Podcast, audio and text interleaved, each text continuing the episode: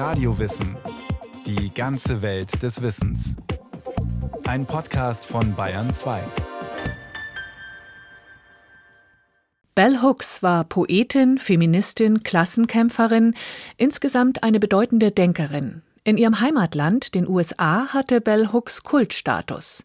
Ihre Texte sind sehr persönlich und beschreiben unter anderem, wie schwarze Frauen oft in mehrfacher Hinsicht diskriminiert werden. Aber sie zeigt auch, was wir tun können, um das zu ändern.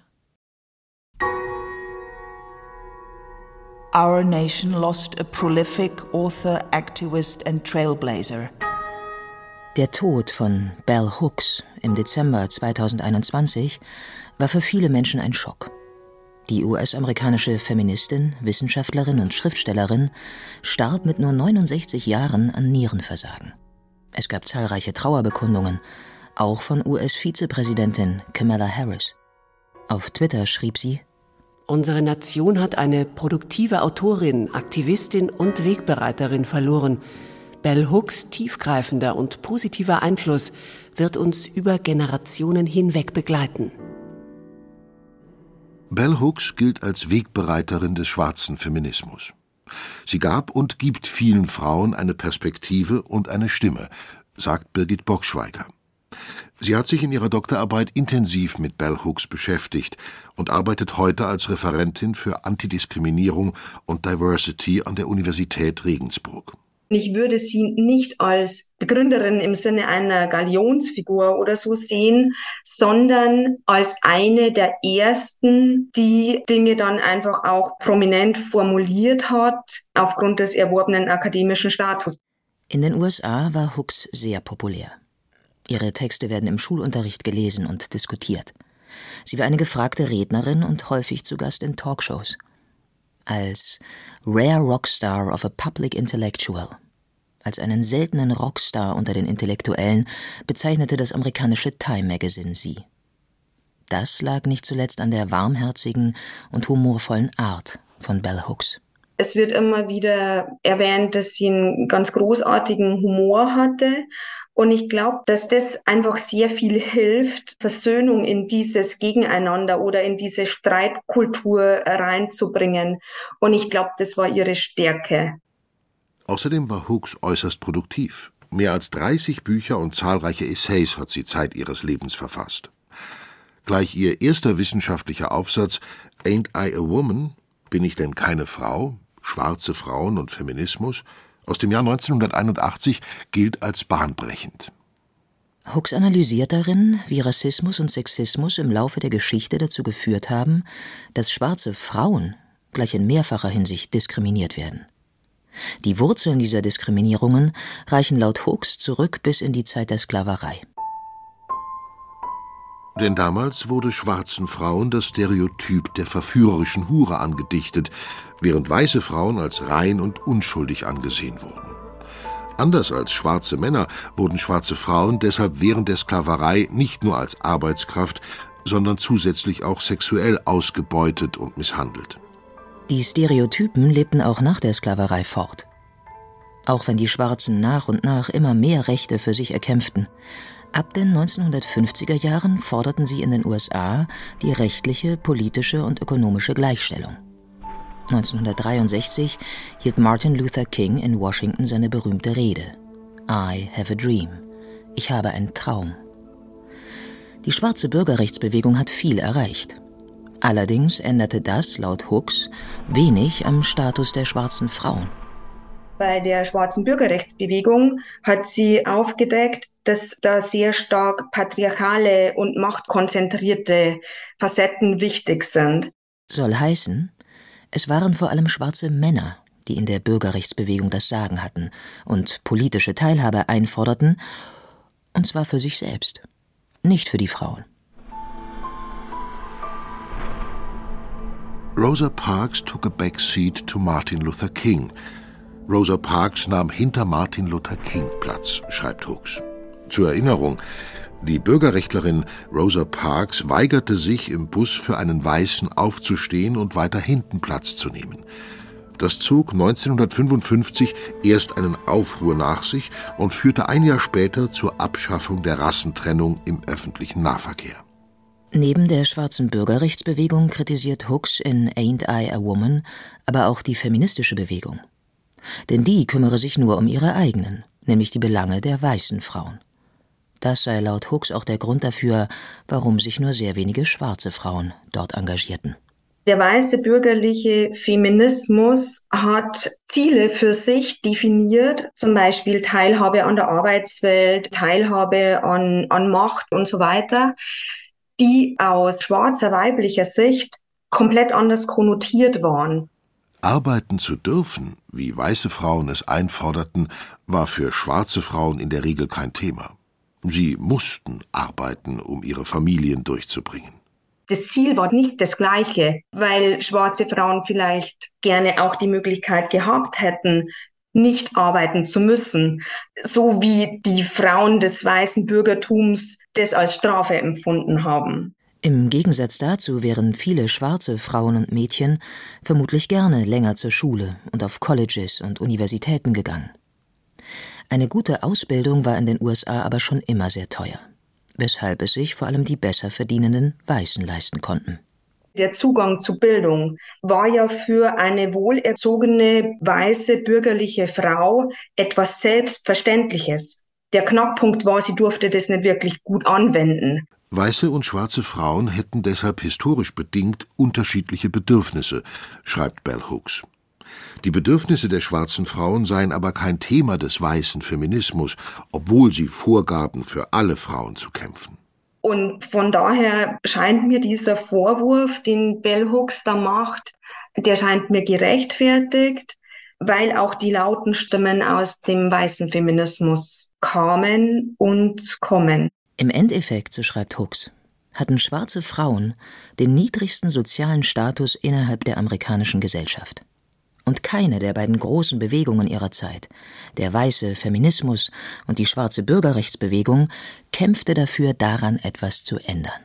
Und solange dieser Aktivismus sich nicht mit diesen patriarchalen und kapitalistischen Strukturen auseinandersetzt, geht es nicht um Gerechtigkeit oder Respekt und, und Ressourcenverteilung, sondern immer nur um neue Varianten von Unterdrückungs- und Ausbeutungssystemen. Soll heißen, der Aktivismus muss Gender- und Klassenfragen gleichermaßen berücksichtigen. Denn sonst gelingt weißen Frauen vielleicht der wirtschaftliche Aufstieg, sie machen Karriere, aber ihre schwarzen Nannies leben weiterhin in prekären Verhältnissen. Oder schwarze Männer werden als Politiker gewählt, aber die Themen der schwarzen Frauen bleiben trotzdem außen vor. Deswegen forderte Bell Hooks, dass alles zusammengedacht werden muss. Gender, Class, Race. Diese Trias bedeutet bei Bell Hooks einfach, dass Geschlecht, Klassen- oder Schichtzugehörigkeit und rassistisch konnotierte Merkmale nicht voneinander zu trennen sind, wenn das in der Person vereint ist. Also etwa, wenn diese Person schwarz ist, aus der Arbeiterschicht stammt und eben weiblich ist. Es ist eine Verwebung oder eine, ein Zusammenspiel dieser drei Merkmale und kann nicht einzeln betrachtet werden und hat auch nicht jeweils einzelne Auswirkungen, sondern die bedingen sich gegenseitig und haben auch eine gemeinsame Geschichte. Heute spricht man von Intersektionalität. Den Begriff hat die Amerikanerin Kimberly Crenshaw Ende der 1980er Jahre geprägt. Was der Begriff praktisch bedeutet, hat Bell Hooks aber schon ein paar Jahre zuvor eindrücklich beschrieben, weil sie es selbst erfahren hat. Bell Hooks kommt aus der Arbeiterklasse und sie hat durch diese Lebenserfahrung einen besonderen Blick darauf, wie sehr die Gesellschaft von männlich dominierten und Macht- und Ressourcen dominierten Mechanismen geprägt ist und inwiefern Frauen da immer wieder das Nachsehen haben. Hooks wurde 1952 als Gloria Jean Watkins geboren. Den Namen Bell Hooks nutzte sie als Pseudonym in Gedenken an ihre Großmutter, allerdings mit kleinen Anfangsbuchstaben. Geboren ist sie im ländlichen Kentucky am Rande der Appalachen, wo sie auch aufgewachsen ist. Der Vater arbeitete als Hausmeister bei der Post, die Mutter war Hausfrau und verdiente nebenbei immer wieder etwas Geld dazu. Auch Hooks und ihre sechs Geschwister übernahmen häufig Gelegenheitsjobs in der Nachbarschaft. Was sie verdienten, lieferten sie bei ihrer Mutter ab. Dennoch war das Geld zu Hause immer knapp. Die Eltern stritten viel deswegen, schreibt Hooks in Where We Stand, Class Matters. Der deutsche Titel lautet Die Bedeutung der Klasse. Ihr Vater sei sehr geizig gewesen, schreibt Hooks. Er habe ihrer Mutter einen Betrag für den Haushalt gegeben und sie hätte zusehen müssen, wie sie damit zurechtkommt. Das klappte aber offenbar eher schlecht als recht, denn Hooks beschreibt, dass ihre Mutter den Vater oft nach Geld fragen musste. Sie habe ihm dann immer erst vorgerechnet, wie teuer alles sei, ihm dann geschmeichelt, und wenn das alles nichts half, habe sie ihn regelrecht angebettelt. Geprägt haben sie vor allem ihre indigene Großmutter. Denn durch ihre unkonventionelle und unabhängige Art gelangte Bell Hooks zu der Überzeugung, dass Frauen den Männern ebenbürtig seien, schreibt sie in ihrem autobiografischen Buch Bone Black Memories of a Girlhood. Übersetzen kann man das mit Knochenschwarz, Erinnerungen an eine Kindheit als Mädchen. Ihre Großmutter habe weder lesen noch schreiben können, aber sie habe gewusst, wie man Dinge wachsen lassen kann, schreibt Hooks. Die Großeltern lebten auf die, Zitat, alte Art und Weise. Sie hatten Hühner im Garten, die die Großmutter selbst schlachtete. Sie pflanzten Obst und Gemüse an und stellten ihre eigene Seife aus Lauge her. Lange Zeit hätten die Großeltern gar keinen Kühlschrank besessen, dafür aber eine Vorratskammer mit allerlei selbst geernteten, getrockneten und eingemachten Leckereien. 1964, da war Hooks zwölf Jahre alt, wurde die Rassentrennung in den USA offiziell abgeschafft. Dennoch war sie auch danach noch allgegenwärtig. Schon allein deshalb, weil die Weißen auf der einen Seite der Stadt wohnten und die Schwarzen auf der anderen. Da sei immer etwas Bitterkeit und manchmal auch Hass in den Stimmen der Erwachsenen gewesen, wenn sie von den Weißen redeten, schreibt Hooks. Erklärungen habe sie als Kind aber nie bekommen. Auch nicht, wenn seltsame Dinge passierten. Ein weißer Mann sei nackt im Auto durch ihre Nachbarschaft gefahren, schreibt Hooks in Bone Black. Aber niemand habe die Polizei gerufen. Alle wüssten, dass die Polizei nichts machen würde, denn weiße Männer könnten in einer schwarzen Nachbarschaft machen, was sie wollen. Das ist viele Jahre her. Dennoch ist es für nicht weiße Menschen in Kentucky heute noch manchmal schwierig, sagt Shadi Malaklu. Sie ist Gründungsdirektorin des Bell Hooks Centers am Berea College in Kentucky und leitet es heute. Malaklu war eine enge Freundin von Bell Hooks.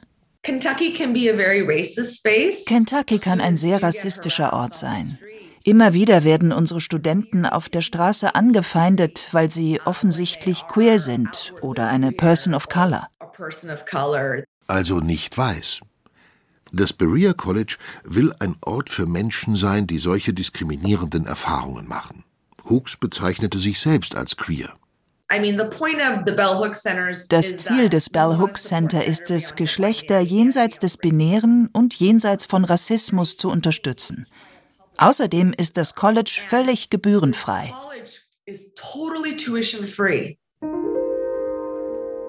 Hooks selbst konnte in den 1970er Jahren mit Hilfe von Stipendien studieren. Sie ging nach der Schule erst aufs College und wechselte dann unter anderem an die Universität in Stanford. Aber trotz der finanziellen Unterstützung sei ihr die Herkunft aus der Arbeiterklasse immer schmerzlich bewusst gewesen, schreibt Hooks in Die Bedeutung der Klasse. Manchmal habe sie sich geschämt, zum Beispiel beim Essen mit Freunden oder in der Kantine, wenn sie bestimmte Lebensmittel nicht kannte, die für andere selbstverständlich waren. Auch ihre Kleidung sei ihr oft peinlich gewesen, weil sie sehr abgetragen war. Hooks schreibt, dass sie vor allem in den ersten Jahren an der Universität sehr einsam gewesen sei. Seit ihrer Jugend träumte sie davon, als Autorin zu leben. Um das Schreiben zu finanzieren, übernahm sie, nachdem sie ihren Doktortitel erlangt hatte, Lehraufträge an verschiedenen Universitäten, unter anderem an der renommierten Yale University. Später wurde sie Professorin für englische Literatur am City College in New York. 2004 ging sie schließlich zurück nach Kentucky, um am Berea College zu lehren und zu publizieren. Aber nur für die akademische Welt zu schreiben, war nicht ihr Ding. Sie wollte mit ihren Büchern eine breite Leserschaft erreichen. Die Sprache in ihren Büchern ist deshalb sehr leicht verständlich. Und das ist es, was ich an Belle liebe. Sie ist so leicht zugänglich. Sie möchte, dass sich die Öffentlichkeit mit ihrer Theorie auseinandersetzt. Sie will nicht nur mit anderen Akademikern sprechen. In ihren Büchern berichtet Bell Hooks immer wieder auch von sehr persönlichen, manchmal auch intimen Erfahrungen. Man versteht ihre Argumente, weil man in ihren Texten ihre Perspektive einnimmt. Sie beschreibt etwa, wie sie ständig vor weißen Männern gewarnt wird, wie sie Bücher aus den Mülltonnen der Nachbarn fischt, wie die Mutter ihr und den Schwestern die krausen Haare glättet, weil nur glatte Haare gute Haare seien. Mit einfühlsamen, manchmal auch poetischen Worten seziert sie die verschiedenen Facetten ihrer Herkunft und wie diese ihre Bedürfnisse und ihren Blick auf die Welt geprägt haben. Diese Offenheit von Bell Hooks hat sich auch Malaklu zum Vorbild genommen. Das Private ist politisch, das ist das feministische Mantra. Und so mache ich das beim Unterrichten auch. Ich gebe sehr persönliche Dinge von mir preis in der Hoffnung, dass meine radikale Verletzlichkeit die Schüler lehrt, ihre eigenen Erfahrungen zu hinterfragen. Den Feminismus will Bell Hooks vielen Menschen näher bringen. Im Jahr 2000 erscheint ihr Buch Feminism is for Everybody. Der deutsche Titel lautet Feminismus für alle. Sie beschreibt darin die feministische Theorie, ihre Entstehung und spart auch nicht an Kritik. Etwa, dass sich der Feminismus mit der Zeit immer weiter abgeschottet habe. Bell Hooks möchte das ändern. Sie will den Männern zeigen, dass auch sie davon profitieren, wenn sexistische und patriarchale Strukturen abgeschafft werden. Auch in ihrem privaten Umfeld spiegelte sich das wider. Sie gab weißen Menschen eine Chance. Sie gab Heteromännern eine Chance. Und das sah man auch in ihren persönlichen und beruflichen Beziehungen. Einige ihrer engsten Freunde waren weiße Männer. Und sie gab ihnen immer eine Chance, wenn sie sich gegen das Patriarchat auflehnten. Und sei es nur, dass sie ihre Männlichkeit ablegen und vor ihr weinen konnten. Immer wieder hat sich Bell Hooks auch mit Popkultur beschäftigt und dem Bild der nicht weißen Menschen, das dort gezeichnet wird. In der 1992 erschienenen Essay-Sammlung Black Looks, Schwarze Blicke, beschreibt sie, dass schwarze Menschen in Filmen von Weißen nur wenige Rollen vorbehalten seien. Etwa die Sexy Lady, die beim Tanzen die Hüften schwingt, die Big Mama, also die fürsorgliche ältere Frau, oder auch der kriminelle Rapper. Es müsse deshalb darum gehen, Alternativen zu solchen klischeehaften Darstellungen zu schaffen. Mittel zum Zweck ist der sogenannte oppositionelle Blick, eine Art kollektiven Zurückblickens, ein schwarzes Kino zum Beispiel mit schwarzen Menschen in Hauptrollen, um eine andere Perspektive zu zeigen, jenseits von Stereotypen und so dafür zu sorgen, dass eben Kulturen oder Menschen, Individuen nicht als Schablone von das andere dargestellt, wahrgenommen und reproduziert werden, sondern dass man das eben aufbricht. In ihren späteren Büchern schlägt Hooks einen sehr versöhnlichen Ton an. Es geht ihr nun darum, rassistische und sexistische Strukturen und Stereotype nicht nur aufzuzeigen, sondern sie zu überwinden. Und das gelingt nur, so schreibt sie, wenn möglichst viele dahinterstehen und sich dafür einsetzen. Eine besondere Facette bei Bell Hooks und deswegen ist sie schon sehr besonders, ist eben immer dieser Fokus auf Solidarität und Zusammenhalt und versuchen, das gemeinsame Ziel hinter den Dingen zu sehen. Und das empfinde ich als große Bereicherung, auch weil es fremd ist in diesem manchmal feministischen Kampfmodus. Also oft wird es ja so als ein Gegeneinander der Geschlechter verstanden. Solange Dominanz in der ein oder anderen Form herrscht, schreibt Hooks in All About Love, könne es Liebe nicht geben. Auch die Institution der Ehe erschwere echte Zuneigung, weil sie Abhängigkeiten und Hierarchien schafft. Sie beschreibt, wie ihre eigenen Beziehungen zu Männern an patriarchalem Denken und sexistischen Geschlechterrollen scheiterten. So ergehe es vielen Menschen, meint Hooks. Ein Grund dafür sei, dass Mädchen und Jungen in ihrer Kindheit keine bedingungslose Zuneigung und Wertschätzung erfahren haben. Sie lernten stattdessen, ihre Gefühle zu unterdrücken. Die Jungen sollen erst gar keine Gefühle zeigen, während Frauen ihre so manipulieren sollen, dass sie gemocht werden. Auf dieser Basis, so Hooks, könnten gleichberechtigte und wertschätzende Beziehungen nicht gedeihen. Die seien aber die Grundlage für den Zusammenhalt in der Gesellschaft. Veränderungen müssten deshalb im Privaten beginnen. Das sei eine Aufgabe für jeden Einzelnen. Wobei Hooks, wenn sie von Liebe spricht, nicht nur Paarbeziehungen meint, sagt Birgit Bockschweiger. Liebe wird oft in so ein romantisches Konzept eingespeist, aber das muss es ja gar nicht sein. Hooks meint mit Liebe auch eine generelle Verbundenheit zwischen Menschen, die mit Wohlwollen und Wertschätzung einhergeht. Eine solche Verbundenheit kann es in allen Formen von Beziehungen geben. Auch am Berea College war Hooks bestrebt, Menschen, insbesondere Frauen, einander näher zu bringen, sagt ihre langjährige Freundin Shadei Malaklu. Ich glaube, sie hat versucht, eine Art kollektive Fürsorge zu schaffen. Sie hat in Berea Schwesternkreise für schwarze Frauen veranstaltet, damit sie gemeinsam Zeit verbringen können. Sie wollte eine Community, die sich verantwortlich fühlt und die sich kümmert. Eine Community, in der alle sein können, wie sie sind, egal wo sie herkommen und welche Erfahrungen sie gemacht haben. Um das zu erreichen, hat Bell Hooks ihre eigene Vergangenheit radikal offengelegt und dadurch vielen Frauen eine Stimme gegeben.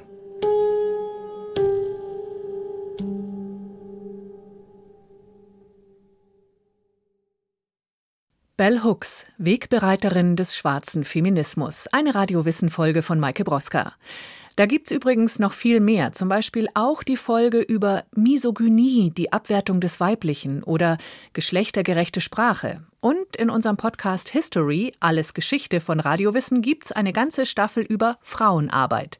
Alles zu finden in der ARD Audiothek und überall, wo es Podcasts gibt. Radiowissen gibt's auch als Abo.